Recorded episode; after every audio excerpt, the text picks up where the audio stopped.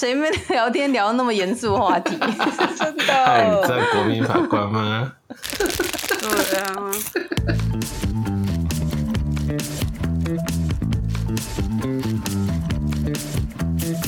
欢迎收听无与伦比，我是 Five。我是伦爸，我是阿比。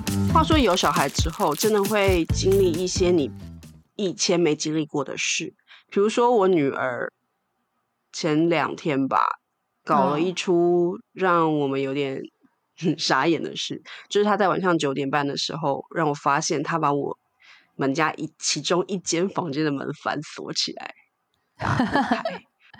我们家也发生过一样的事情。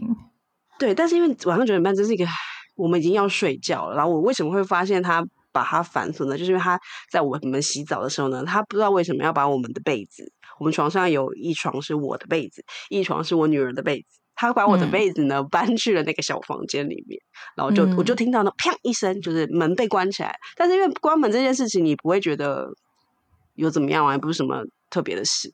然后我也不以为意，就我们就在那里晃来晃去啊，然后讲故事啊，然后讲到差不多要睡了，我就说好了，你去把我的被子拿回来，我们要睡觉。然后他就这样咚咚咚咚咚跑去那个小房间的门，拉了两下把手，然后跑回来跟我说我打不开耶、嗯，然后我就说为什么会打不开？他说我不晓得哎、我打不开呀、就一脸天真的那样说我打不开。然后我就走到门口按了一下，我就觉得人生 为什么会让我遇到这种事呢？因为里面呢，那个小房间里面呢，有我先生嗯的工作用的笔电，嗯还有他工作上班时候要用的包包。嗯如果那个门打不开的话，明天他不知道怎么样 去上班。嗯，对，所以我晚上九点半的时候，我就在想说：天哪，我现在要撬门吗？还是我们要爬那个阳台呢？然后后来我就赶快上网 Google，然后嗯随便找了一间，希望他接电话。后来他有来帮我们开门，但是他嗯真的就是拿了万用钥匙进来，十秒钟就结束。嗯然后我们好像被收了四百块吧。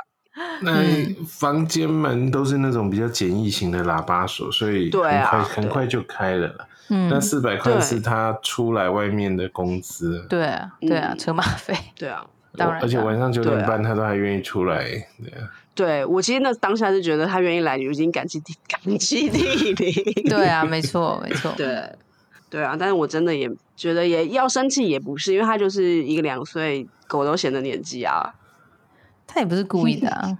对啊，是他不是故意？不是故意的，所以他就是你应该要很爱锁把那个。钥匙准备好，放在客厅，以免有时候不是小孩子，有时候大人不小心也会那个，那喇叭手按下去，然后再戴上就就反锁。对，嗯，我也曾经被他锁在阳台过，真的哦，晒衣服的时候 被锁在阳台。对？我后来解法就是我把我靠近阳台的那边的房间的一扇窗户的锁打开。所以，如果真的不行，我就是要跳爬窗户进来，那是还可以解决的事情。嗯，总之，这些事情就是没小孩的时候你你不会想过的，你从来不会想过你会被锁在阳台。对啊，你不能叫他帮你很开傻门吗？眼。他后来有帮我开，但是他那时候很小，大概不到两岁，所以他有有的时候他那个角度转的那个角度嗯哼，不是很确定，他就一直往右边转，他就觉得一直要往右边转，可是你要叫他往左边转，他也不知道左边是哪边啊。嗯然后我就讲往反方向，他就搞了一个很久就对了。走，反正我在嗯阳台被蚊子咬了很很多个包。哇，所以对啊后来是他打开的还是你爬出来的？后来是他有一次是他打开的，有一次是他去叫我先生。然后你现在在那还好啊？对，但是嗯那时候因为我我之前有讲过，我先生那一段时间其实很是外派了，对，所以其实很长是不在的，所以我后来就是把那个窗户打开，嗯，免得我真的被锁在那里。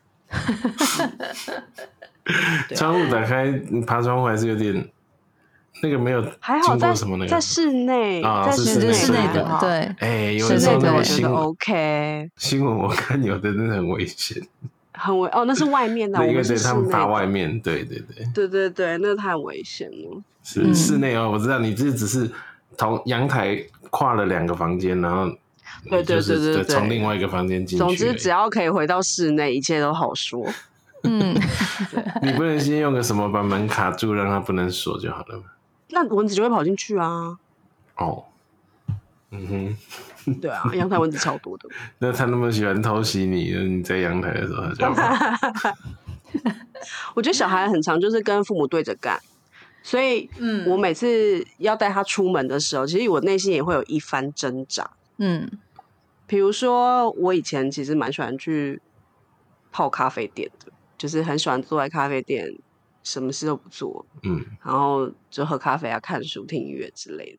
然后我以前在怀孕的时候，也曾经想过，也许嗯我可以带小孩去做这件事。嗯嗯，但是实际上，等到小孩真的可以跟你出门的时候，你会发现这一切都是梦想，只能在梦里想象，嗯哼，因为实际上不会发生。你不可能带他去哇什么完美店啊，在那里享受一个下午。你有在咖啡厅看过人家带小孩去吗？嗯，好像真的没有，有啦，就是婴儿车的那种有。哦，嗯婴儿车，就是他可能只有只六个月以内吧，就躺平的那种是可以的。对，大一点的就不行，只要会只要会下来走的都不行。因为他们坐不住，你在那边很悠闲的听音乐、看书、放空，可是小孩坐不住，就会想要奔跑、嬉闹。对啊，对，所以你有想带他去那种亲子餐厅，但是是小孩的游乐区在旁边，然后你可以坐在旁边这样看的。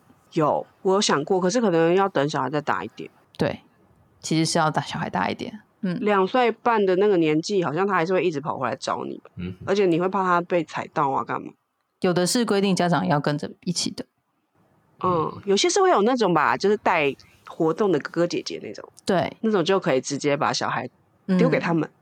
嗯，对，这种很少。嗯嗯，但是但是是有的。有的是桌子就在游戏场的旁边，旁边你基本上还是可以在那边吃吃东西、聊天，你只要用眼角的余光看着小孩就可以了。嗯，要不然你如果跟着去，那你也没办法吃东西啊。对嗯他那个我记得那时候我们家小朋友刚出生，呃，反正就在两三岁的时候，那时候对啊，有一段时间，好像台北市就有专专门这这一类的亲子餐厅，就是大人可以带着小孩去，那小孩就在旁边玩，然后大人就在旁边边吃边聊这样子。嗯嗯嗯。那那一段时间还蛮红的哦，他还连开了好几家分店。嗯，现在这种类型的还蛮多的欸，嗯，可是收费都越来越贵。对，没错。不过我觉得有变比较好吃。我记得我以前在还没有小孩之前，有跟有小孩的朋友他们一起去过。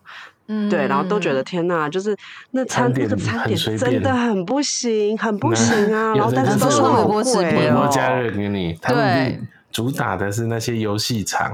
对对对，嗯嗯，或者就是炸物嘛，所有都是炸物，其实那吃的都没有很健康，啊也没有很营养。对，对啊，嗯嗯，但现在真的做的还不错哎、是真嗯认真做餐的，就是想要满足小孩也可以满足你。吃饭这件事情也是，就是有些店我们好像就是结婚以后跟先生很常吃的店，然后有小孩之后好像就再也没去过。对，比如说再也没去比如说比如说就是烧烤店。嗯 烧烤店，嗯，烧烤店是不是？然后烧烤店真的很麻烦，然后像麻辣锅那种也是等到麻辣锅是在他可以坐着吃饭的时候去的，因为有些店那时候他很小的时候，你会觉得油烟很重的，我都不想去，嗯，因为你就是带他在旁边吸烟而已啊。对嗯，所以他也没那时候办法吃像烧烤嗯，对，烧烤店，嗯然后火锅店那种，我们都没没有去，是等到他可以坐着自己一起吃饭的时候，我们才去。但是烧烤我好像至今好像还没去过。然后还有西餐店呐、西餐的、啊，吃牛排的、啊，对，没错，我也没有。法式的、啊、那种比较 对洋派的那种餐厅，但是我本来以前也不会去。哎，不是我偶尔会去啊，那就是你会觉得要有点情调啊什么的。但是 对，然后还有那种在山上或在海边的哦，看对 view 的那种，对你对，以前我们会去得天哪！嗯，我想到，对我想像那什么九份呐、啊，金山老街啊，我现在想到那种地方，我会头皮发麻哎。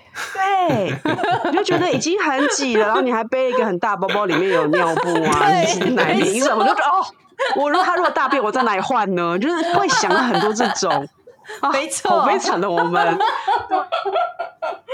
很痛苦。没错然后还有一个就是吃到饱，就是哦那种、对。呃西式的 buffet 啦，不是那种不是那种一般吃到饱的餐厅。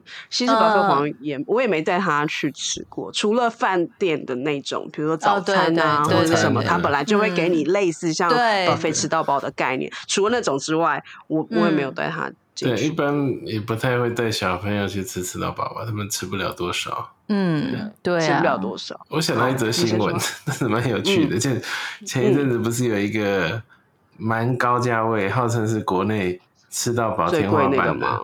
对对对对对，对对对，嗯那我有看到。它是啥？最贵的是晚餐，假日晚餐吧，三八八零。对然后再加一层服服务费，就破四千嘛，就号称对国内吃到饱界天花板。然后网友议论是说，哎、他零岁到几岁啊？我有点忘记了，就是十二岁，零到反正零岁12吗零到十二，这零 range 也太到未满？十二，零到未满十二，要收半价。然后网友就讨论说，哇，零岁也要收，一般有时候两岁以下是不收费。或者是啊一百公分之类的。对，很多对两岁以下不收费的，嗯，对，十二岁以下半价可以了，可以理解，这没什么。对那主要是说零岁婴儿，因为婴婴儿他也不吃嘛，但是因为他零岁也要收费，然后网友就有一些议论嘛，就说哈，零岁也要收费，第一次看到。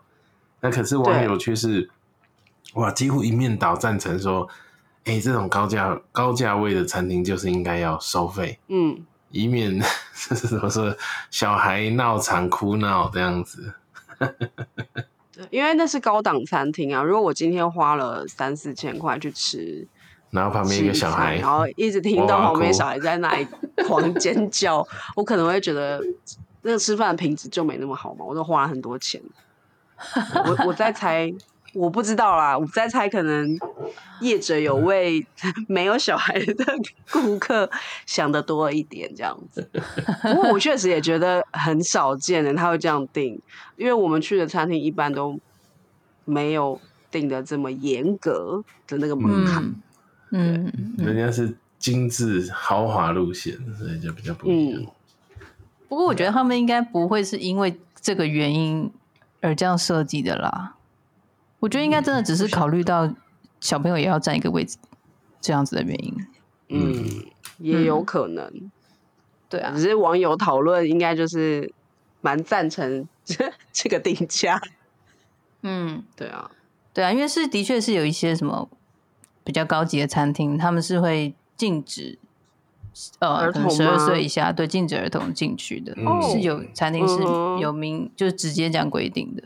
嗯，通常都是嗯比较高级的餐厅。有些比较精致的那嗯。个民宿，也是也是小孩未满国中他不收哎、嗯，因为它里面、哦，怕你小朋友把它东西弄坏。对啊，嗯。里面一些什么古董装潢啊，或者是什么艺百万术品。百万音响啊，那嗯是不收的。哦。对啊，嗯哼，好几间哦，我知道就好几间，真的哦。就变成小朋友是要国中以上才收。嗯哼，那像你们有在餐厅，然后小孩吵闹，觉得很尴尬，还是被克诉的经验吗？我餐厅我还好，因为我会去的大概就不会是那种带小孩去的，大概就不会是那种嗯，很有气氛，然后很安静的地方。我连大家去吃那种下午茶那种王美店，我都会看一下是不是很安静的那种。我们也是有去吃啦，因为我爸他们也蛮爱找这种类型的餐厅，但他们都会找那种腹地比较大，或是可以，因为我们可能人比较多，我们可以有一个单独的包厢的那一种。嗯，哦所以就比较还好。但偶尔小孩在下面跑来跑去的时候，会是会有服务生会来提醒说他们要上菜，会怕嗯烫到小孩啊，或撞到打翻啊什么的。但这个好像嗯不算是客诉，这个善意的提醒就是蛮好的。对对对，没错。我前一阵子去吃一个餐厅，嗯但我小孩已经大了，我只是想要最近没多久前，那个那个餐厅也不是多高级了，就是一般让大家聚聚餐这样子。嗯那我们刚好那时候有一个家庭聚餐在那里，嗯刚好在同一楼层，刚好他们有应该是同学会吧，感觉上，因为去的人年纪差不多，然后几乎每一对夫妇都嗯总是都带个一到三个小孩，哇，那哇哇，这个看起来少说十对夫妇，哇，那个小孩哇 凑在一起，一起一起吗？对啊，就是大概三十对桌吧。夫妇，那不就二三十个小孩？对呀、很可怕。啊所以哇，那 真的是翻天了。所以后来服务生呃一直跟我们致歉说：“对不起，对不起，对不起，对不起。因为这阵仗太吵到别人了，大了，嗯这是一个班了耶。”对啊，有点可怕。虽然我们嗯已经是就是我们那个家族剧团，我们已经是一桌，但是因为整个二楼就是都被他们。就除了我们那一桌之外，剩下都他们包场了，所以、哦 所以那个二楼场面就是 一团混乱。哦，那可能还。好一点，因为他们自己包场了。对，但是我们就很尴尬，我们变成我们讲话都没有办法好好讲了，所以服务生后来才一直跟我们 抱歉。你就是比较极端的例子吧？对啊，我没没想到刚好遇到那个，然后后来我亲戚，嗯因为他本来说，哎、那个就是蛮适合什么朋友家族聚餐啊，哦就是一个对没错那价位也不算太贵啊，嗯然后气氛也不算不错啊，只是没想到刚好遇到。没错，遇到这种不是一两个，是对，十个可以一起掀，对可以一起掀翻屋顶的这种，没错，是一个幼儿园来。没错，好可怕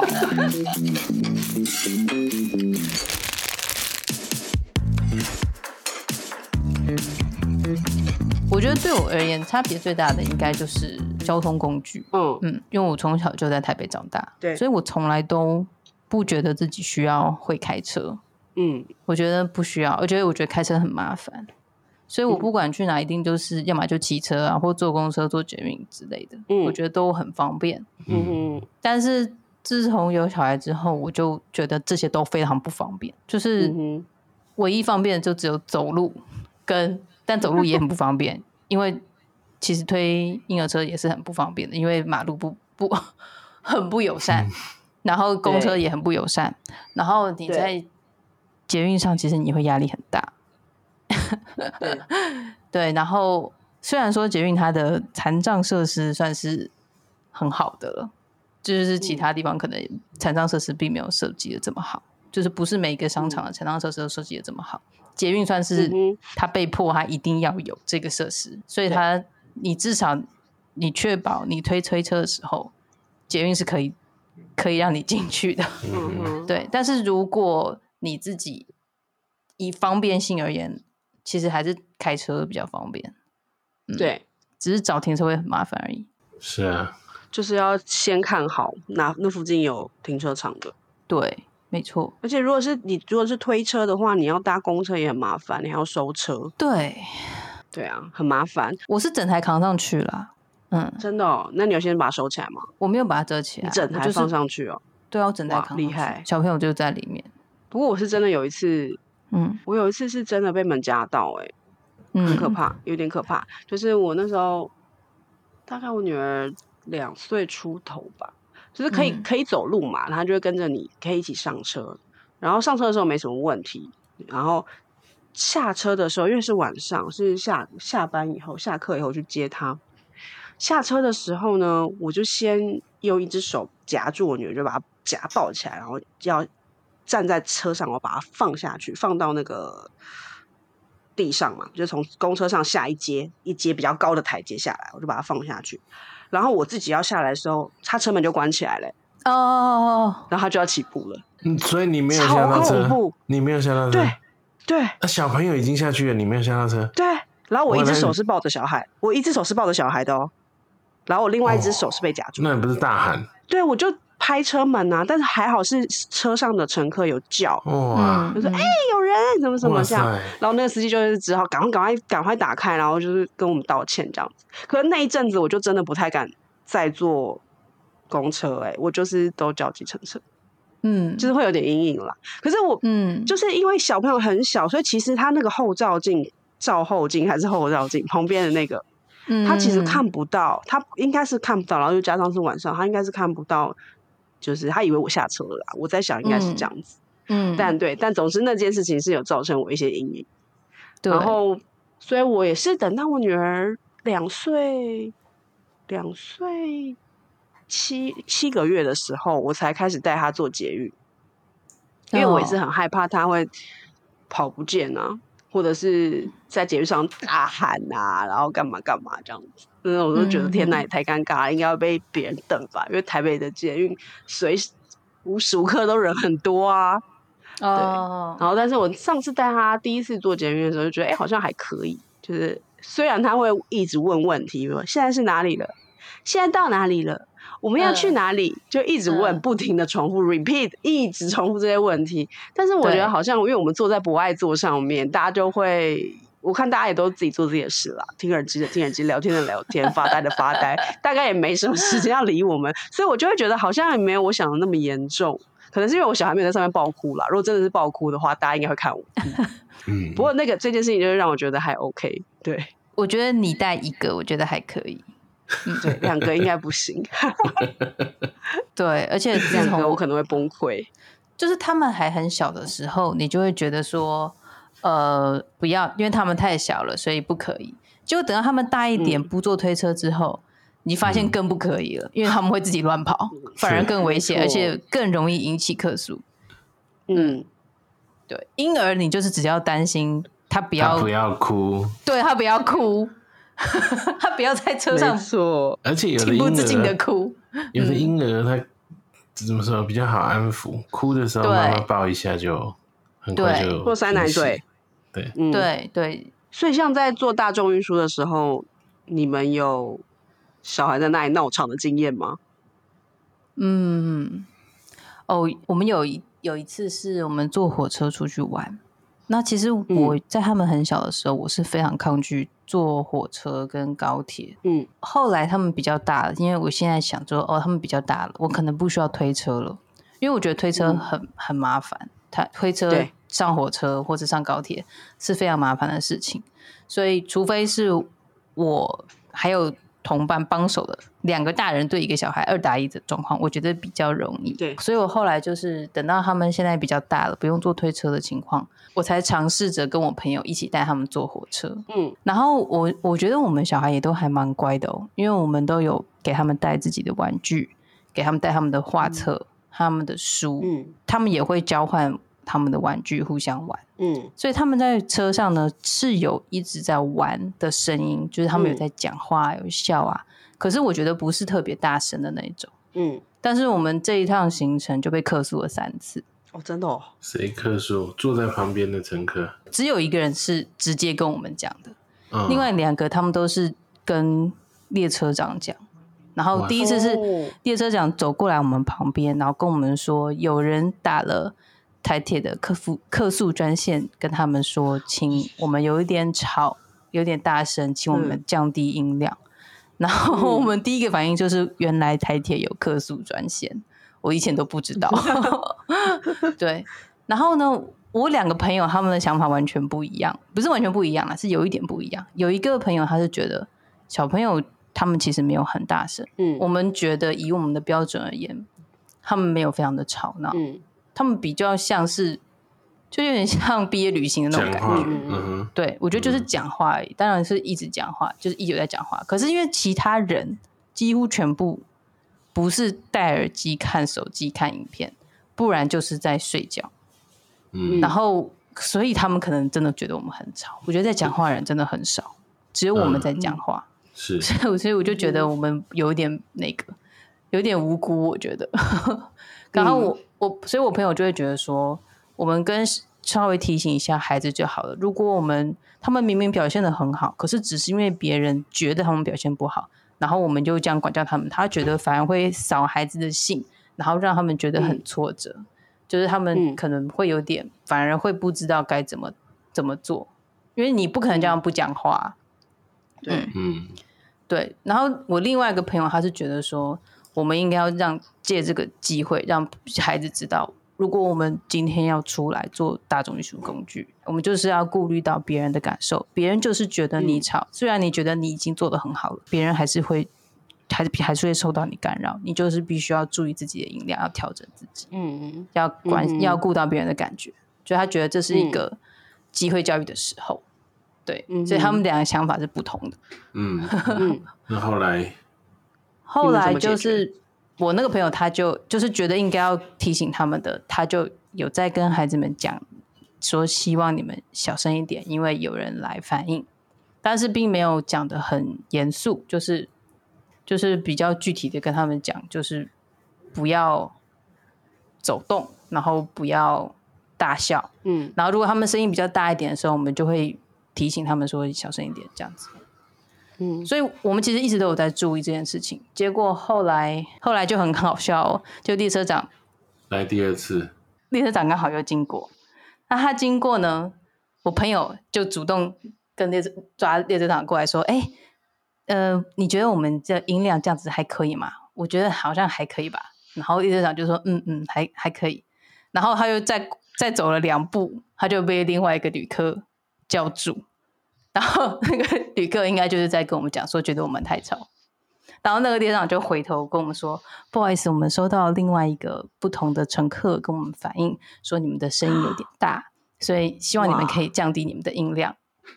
嗯，” 然后我朋友就就是跟他说：“可是你也听到，你也看到他们他们的情形就是这样子，我们要叫他们再降低音量，其实有点困难。但当然，如果他们有更超过的行为，譬如说他们跑啊、跑来跑去啊、尖叫啊，或尖那我们叫一定会。嗯其实他们没有，对，就是如果他们发生这种事情，我们会制止他们这样子。然后嗯后来列车长他也他也蛮机机灵的，他就嗯他就联络了一下之后，他就把那个旅客调到别的车厢，哦嗯，这也是一个不错的解法所以都。是同一个吗？反映的都是同一个吗？同反映的是另外一个人哦。所以总共有两个。对就在你们那个车厢里面有两个客诉，对对，没错。嗯然后后来就是这个旅程就这样一直到，然后后来一直到最后，因因为我们坐了非常久的火车，我们坐四个小时的火车，嗯。然后我们大概到最后三个半小时的时候，我觉得孩子们他们真的很累了，就是他们已经玩累了，然后也玩腻了，然后也不知道该怎么办，所以他们就嗯。就有点在抱怨，怎么还没有到啊什么之类的，所以大家情绪有点不好。然后后来他们就真的有点大声，然后嗯，前面就有一个旅客转头过来，很大声的说：“可以请你们小声一点吗？”这样子。哇 那小孩有吓到吗？还好，可能因为妈妈更凶。妈妈更凶是吗？你们是凶回去了，还是什么？不是，我是说平常家里妈妈在骂小孩的时候比这个更凶，所以他们嗯，就比较还觉得好。还好。那你们当下被吼了怎么办？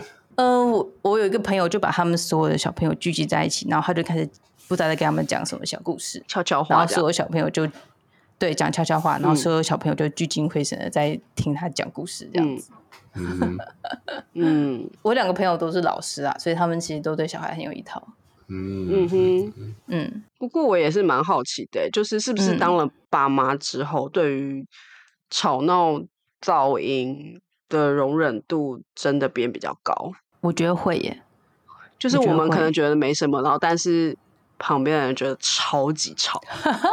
那当然，他那个也是特殊环境啦，因为他讲，嗯你那个列车上刚好都没有人在讲话，那还有不少人在睡觉，所以那就会特别明显嘛，有点类似像在麦当劳或是咖啡厅、嗯，星巴克之类的。